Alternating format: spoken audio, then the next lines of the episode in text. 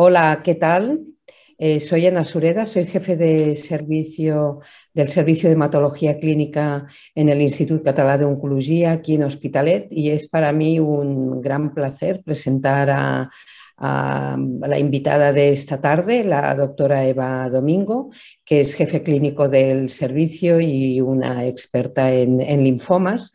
Y vamos a tratar un tema que yo espero que sea del interés de todos vosotros, ¿no? que, es, eh, que es un poco pues, bueno, pues aspectos candentes, tanto en el diagnóstico como en el tratamiento de los linfomas T. ¿no? Quizás sabemos mucho de linfomas B, pero los linfomas T han ido siempre un poco a remolque de todos los descubrimientos que hemos hecho en linfomas T, tanto a nivel de diagnóstico como eventualmente de, eh, factores pronósticos de tratamiento, pero la realidad es que estamos aún pues, con un montón de preguntas abiertas y bastante lejos pues, de los potenciales óptimos que podríamos considerar. ¿no? La primera pregunta que te querría hacer, Eva, hace referencia al tema del diagnóstico, que como todos sabemos, pues es lo primero que hemos de hacer cuando tenemos un paciente delante de nosotros y que realmente en el caso de los linfomas T, pues a veces nos plantea problemas. ¿no? Me gustaría un poco que nos comentaras qué problemas ves, cómo piensas que se puede resolver, qué es lo que hemos de hacer. Pues muchísimas gracias, Ana, por tu invitación y pues por la presentación. Y para mí es un placer estar, estar hoy con, con vosotros. Pues como tú bien dices, el diagnóstico en los linfomas T es crucial. Mm, como bien has dicho, ¿no? Ah, mucho del diagnóstico y del tratamiento son estrategias ¿no? que tomamos prestadas de los linfomas B, pero los linfomas T tienen una complejidad especialmente alta, ¿no? Desde que a veces no podemos demostrar la clonalidad hasta que muchas veces podemos demostrar clonalidades de otras estirpes celulares como de linfocitos B eh, yo creo que lo importante es que podamos hacer el diagnóstico más ajustado posible y más exacto posible y para eso muchas veces necesitamos un hematopatólogo experto en linfomas. Y bueno, yo creo que probablemente estas plataformas, ¿no? En los países que a veces tenemos, ¿no? Posibilidad de referir estos casos a hematopatólogos muy expertos ayudan a esos casos muy difíciles a ser bien diagnosticados. ¿Y esto en qué nos ayudará? Pues probablemente a poder realmente subdividir en los diferentes tipos de linfomas T y buscar estrategias también pues un poco más eh, dirigidas a los diferentes linfomas T que ahora pues solemos tratar todos con CHOP o con derivados de CHOP, ¿no? pero que sabemos que la biología de estos diferentes linfomas T eh, nos podría bueno, dar la oportunidad ¿no? de, de tratar, de tratar de una manera más personalizada. ¿no? Y yo creo que el, bueno, lo, que más tenemos y lo que más hacemos hoy en día ¿no? es la determinación de CD30, ¿no? pues porque eh, bueno, tenemos un target ¿no? anti-CD30 y esto pues, nos puede ayudar a poder dar un, pues, un tratamiento un poco más eh, dirigido ¿no? a la célula tumoral de lo que lo hacemos de forma habitual. Bueno, yo creo que tú y yo somos muy afortunadas porque evidentemente en el hospital tenemos un experto hematopatólogo, una experta hematopatóloga que realmente nos resuelve todos estos problemas, ¿no? Pero un poco qué recomendaciones harías pues para centros que evidentemente pues bueno, llevan pacientes con linfoma T, pero que quizá no tienen un poco la estructura del servicio de anatomía patológica que nos permite hacer bien eh, el diagnóstico del paciente. Claro, yo creo que eh, como mínimo aquí en Cataluña, ¿no? A la red de hospitales más pequeños, de hospitales comarcales, ¿no? siempre tienen un hospital de referencia de tercer nivel. Y normalmente en estos centros ¿no? de, de, gran volumen de pacientes solemos tener la gran suerte, como has dicho tú, de tener un hematopatólogo. Pero yo sí que creo que entre los patólogos, ¿no? Sí que hay como una red que los conecta entre ellos, ¿no? Y siempre hay un experto que tiene capacidad de echar una mano, ¿no? En estos casos que sobre todo son complejos. Yo creo que sobre todo dentro del linfoma T periférico, ¿no? el angiomonoblástico es un linfoma difícil de diagnosticar, porque es lo que te he dicho antes, ¿no? a veces no demuestras la clonalidad T, a veces sí que demuestras una clonalidad B, son pacientes que a veces tienen poco ganglio y que también la presentación clínica es, es complicada y son pacientes que a veces han tenido pues, síntomas autoinmunes el año previo al diagnóstico, con lo cual yo sí que creo que es importante que ante la duda ¿no? haya la posibilidad de poder ¿no? Eh, revisar este caso pues, por un hematopatólogo experto en linfomas. Y yo creo que, bueno, aquí es verdad que tenemos la gran suerte ¿no? de que tenemos una, red ¿no? de, de, hospitales comarcales que drenan en hospitales de tercer nivel donde suele haber un hematopatólogo experto. Y yo creo que dentro de los hematopatólogos que hay, pues por ejemplo en Cataluña, ¿no? sí que hay como una muy buena conexión entre ellos para que los casos complicados los comenten entre ellos, ¿no? yo creo que ah, no todos tenemos disponibilidad, por ejemplo, de técnicas moleculares ¿no? para el diagnóstico de estos linfomas y, que, también están más en investigación. ¿no? Y también creo que este es un campo que probablemente se, se ha de referir al patólogo experto eh, en esta cuestión de los linfomas testa. Pues muchas gracias. Bueno, ahora que hemos aclarado un poco eh, el tema diagnóstico, pasamos un poco a la parte de tratamiento, ¿no? Como tú bien has dicho, pues en el tratamiento de los pacientes con linfoma T hemos ido como un poco a remolque en muchas ocasiones con las estrategias terapéuticas que teníamos en los linfomas B. Realmente, pues no han los resultados no han sido ni los esperados ni, por otro lado comparables con, con, los resultados de las estrategias de primera línea en pacientes con linfoma B. ¿no? Me gustaría que nos resumiéramos, nos resumieras y nos pusieras un poco en contexto cuáles son las nuevas estrategias que tenemos en el momento actual, cómo difieren estas estrategias de lo que hemos estado eh, haciendo pues, bueno, en los últimos años y si las nuevas estrategias pues, eh, pues, bueno, pues van a modificar eventualmente eh, pues la evolución posterior de los pacientes y lo que vamos a hacer con ellos dentro de los tratamientos de segunda y tercera línea. Pues bueno, yo creo que sí, que la gran estrategia ¿no? y el gran nuevo fármaco que tenemos en primera línea para este tipo de linfomas básicamente es Brentuximab, que es un anti-CD30, como todos sabéis. Y bueno, que aquí en Europa tenemos indicación como tratamiento de primera línea para el linfoma anaplásico de células grandes.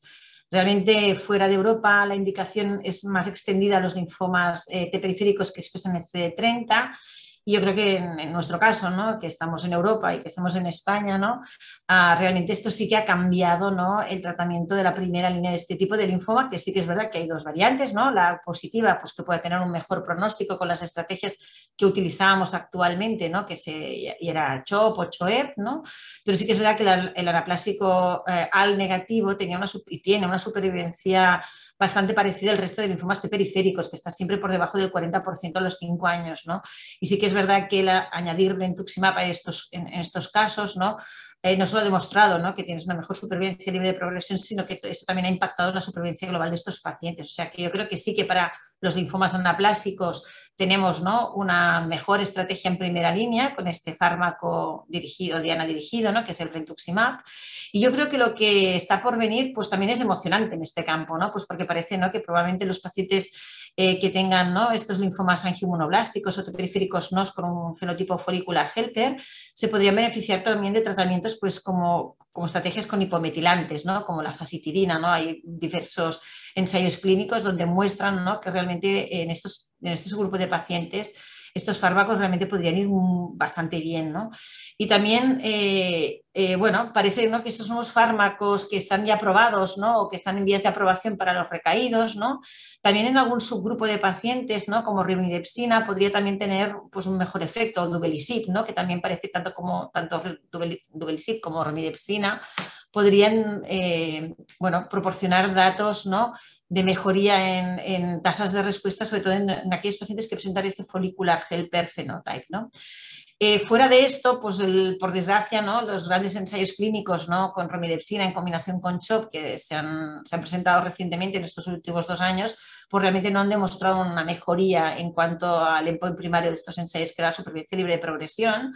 Pero bueno, yo quiero incidir nuevamente en un buen diagnóstico, ¿no? Sabiendo bien lo que estamos tratando, probablemente podremos dirigir mejor nuestros esfuerzos terapéuticos, De momento, el trasplante autólogo continúa siendo pues, una corriente que se utiliza como consolidación de la primera línea en muchos centros. Todo ello, pues muchas veces basado en series retrospectivas de casos y en muy pocos estudios prospectivos y en excepcionales eh, estudios randomizados. Eh, y sí que parece ¿no? pues que el trasplante halogénico en primera línea pues no, no, es una estrategia a utilizar, para, excepto pues para linfomas test de realmente muy mal pronóstico como la leucemia linfomate del adulto, que sí que sigue la indicación en primera línea. Pero bueno, yo creo que bueno, el tema de los linfomas test en primera línea y el mercado se está moviendo y eso ya, ya, ya yo creo que ya es importante, ¿no? porque durante muchos años como tú bien has dicho, ¿no? hemos utilizado estrategias que utilizábamos en los linfomas B pero claro, siempre pues con un número muy pequeño de pacientes, porque las series son más pequeñas que los linfomas B y muchas veces con grupos agrupos, con datos agrupados por las diferentes histologías de los linfomas T, que también nos cuesta sacar ¿no? pues una conclusión de realmente en qué histología nos va a ir mejor. Si tenemos la oportunidad de incluir al paciente en un ensayo clínico, yo creo que eh, el pronóstico de estos linfomas es tan malo de momento que creo que sí que es importante que si hay una opción en un ensayo clínico, los pacientes se incluyan en ensayos clínicos para intentar ver el potencial uso de las nuevas moléculas eh, en monoterapia o en combinación. ¿eh? Una preguntilla mm, un poco para ahondar más en el tema de, la primera línea, ¿no? Has comentado que evidentemente para los pacientes con ah, un anaplásico de células grandes sistémicos, la combinación o la introducción de brentuximab en el tratamiento de primera línea es algo que ha demostrado beneficios claros y además que está aprobado y que está reembolsado pues, en muchos países. ¿no? Y después has apuntado la posibilidad pues, bueno, de utilizar ensayos clínicos con nuevos fármacos en primera línea, ¿no?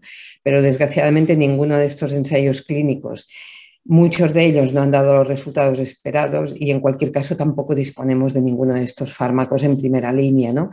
Entonces, fuera de los anaplásicos de células grandes sistémicos, en los otros subtipos histológicos del linfoma T y fuera de los ensayos clínicos, ¿cuál sería tu estrategia terapéutica de primera línea de elección? Hombre, yo, eh, mi primera línea de elección y lo que hacemos actualmente en el servicio es administrar seis ciclos de CHOP. Nosotros no utilizamos CHOEP. Realmente los datos de los alemanes del uso de topósido sobre todo tenían impacto en supervivencia libre de progresión en pacientes con anaplásticos al positivos y para estos yo creo que ahora tenemos una mejor primera línea que es dar brentuximab CHP. Yo creo que, que, estos pacientes donde tenemos una diana terapéutica que ya ha demostrado mejoría en supervivencia libre de progresión y supervivencia global, creo que es lo que hemos de utilizar. Pero para el resto de pacientes, nuestra estrategia continúa siendo utilizar CHOP por seis ciclos y si el paciente hace una respuesta completa o una muy buena respuesta parcial, consolidarlo en primera línea con trasplante autólogo. Y hablando del trasplante autólogo, en, los pacientes con linfoma anaplásico de células grandes sistémico que han sido tratados con Brentuxi y CHP, eh, ¿sigues considerando que el trasplante autólogo, la consolidación con el trasplante autólogo en pacientes que pueden ser candidatos ofrece algún beneficio o sencillamente un poco por lo que has comentado antes, que los datos que tenemos del trasplante autólogo, pues bueno, viene de, mucha, eh, de muchos estudios retrospectivos. Realmente no tenemos comparaciones cara a cara con las estrategias de quimioterapia convencional. ¿Sigues pensando que en estos pacientes la consolidación con un auto ofrece un plus en cuanto a supervivencia? Bueno, realmente no tenemos datos de esto y los únicos datos que tenemos son de Quelon 2, pero Quelon 2 no era un ensayo donde el trasplante autólogo ni randomizado ni protocolizado y era realmente una opción que, decidía el investigador del centro. Con lo cual tenemos eh, un bias en, este ensayo, no podemos sacar conclusiones ni mucho menos. Y también apuntar que solo un 20-25% de los pacientes de Quelon 2 eh, se consolidaron con un trasplante autólogo en primera línea. Por los datos que tenemos del ensayo clínico, aquellos pacientes que con brentuximab CHP hacen respuesta completa aún se benefician del trasplante autólogo. Y también recientemente, y no son estos con Brentuximab CHP, ha salido la serie eh, poblacional de los Países Bajos, eh, que se presentó en la EJA del 2021, que yo creo que es una serie muy interesante, de más de, más de 1.400 pacientes, donde realmente lo que impactaba sobre todo era el trasplante autólogo, más que la adición de topos en estos pacientes. Eh, no son los pacientes tratados con Brentuximab CHP, pero bueno, yo creo que eh, a día de hoy, aunque les ofrezca brentuximab CHP a los pacientes con linfoma anaplásico, yo continúo valorando hacer un trasplante autólogo como consolidación de la primera línea de tratamiento. Otra cuestión es aquellos pacientes ¿no? con un anaplásico al negativo que tienen DAS22, eh, bueno, que tienen una mutación de DAS22. Claro, estos pacientes, las series son pequeñas y, yo creo que series grandes que corroboren el que no necesitan un trasplante autólogo similar a lo que hacemos con los AL positivos, de momento no existen. Eh, datos de, de Quelon 2 que se dan muy interesantes porque había un porcentaje importante de pacientes anaplásicos al negativos están por salir, realmente no tenemos nada de información sobre estos datos, ¿no? pero yo creo que, bueno, que, son, que, es una fuente de información importante, ¿no? porque probablemente será uno de los estudios con, más pacientes con linfoma anaplásicos negativos, ¿no? que han recibido un nuevo tratamiento con brentuximab CHP y que algunos de ellos habrán ido a trasplante. Y realmente podremos ver que, cómo, cómo impacta el trasplante o no trasplante en la curva de supervivencia de estos pacientes.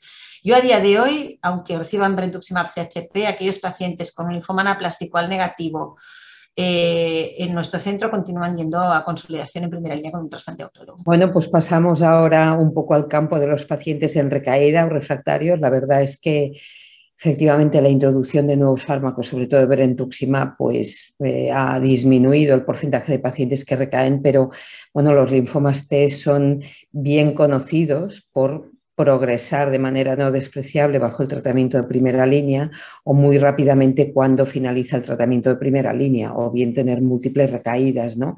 Realmente constituyen pues, un problema terapéutico que en el momento actual no está resuelto. ¿no?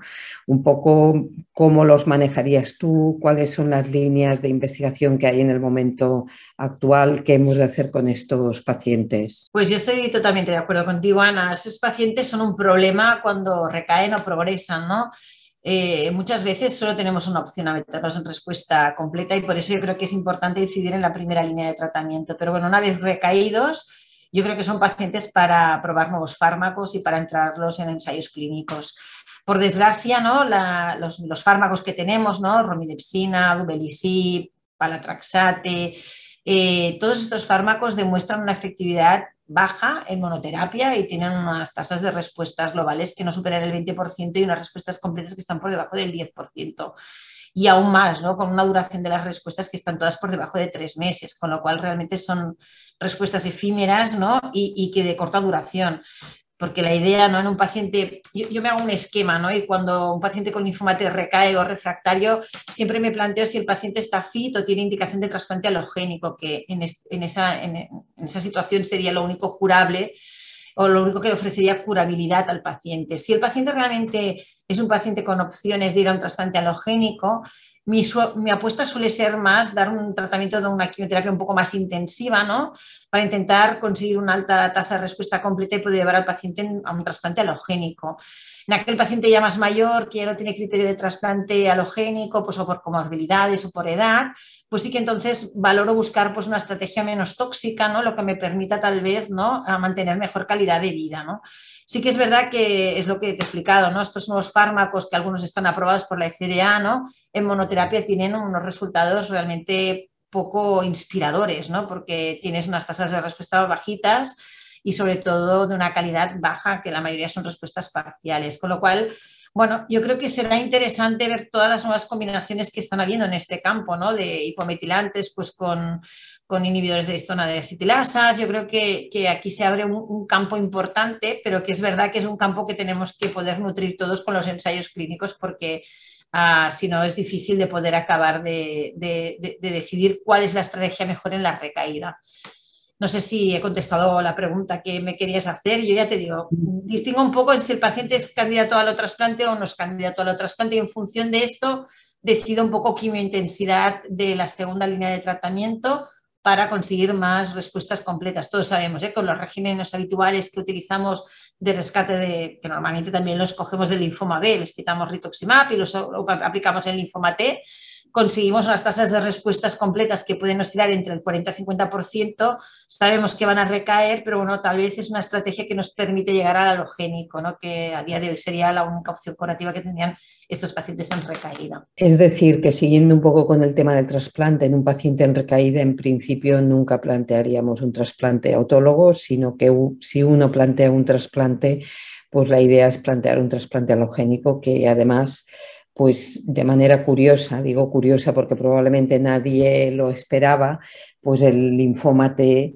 eh, o bueno, en el trasplante halogénico se demuestra un efecto eh, injerto versus linfoma pues realmente muy potente, ¿no? Y aunque la mortalidad relacionada con el procedimiento está allí, igual que está en todos los pacientes candidatos a un halo, realmente las curvas de supervivencia tienen un plató que suele estar entre comillas, alrededor de un 40-50%, pues bueno, teniendo en cuenta que siempre son estudios retrospectivos mayoritariamente. Perfecto, pues yo creo que mm, con todo lo que nos has contado, Eh, se me han acabado, entre comillas, las preguntas.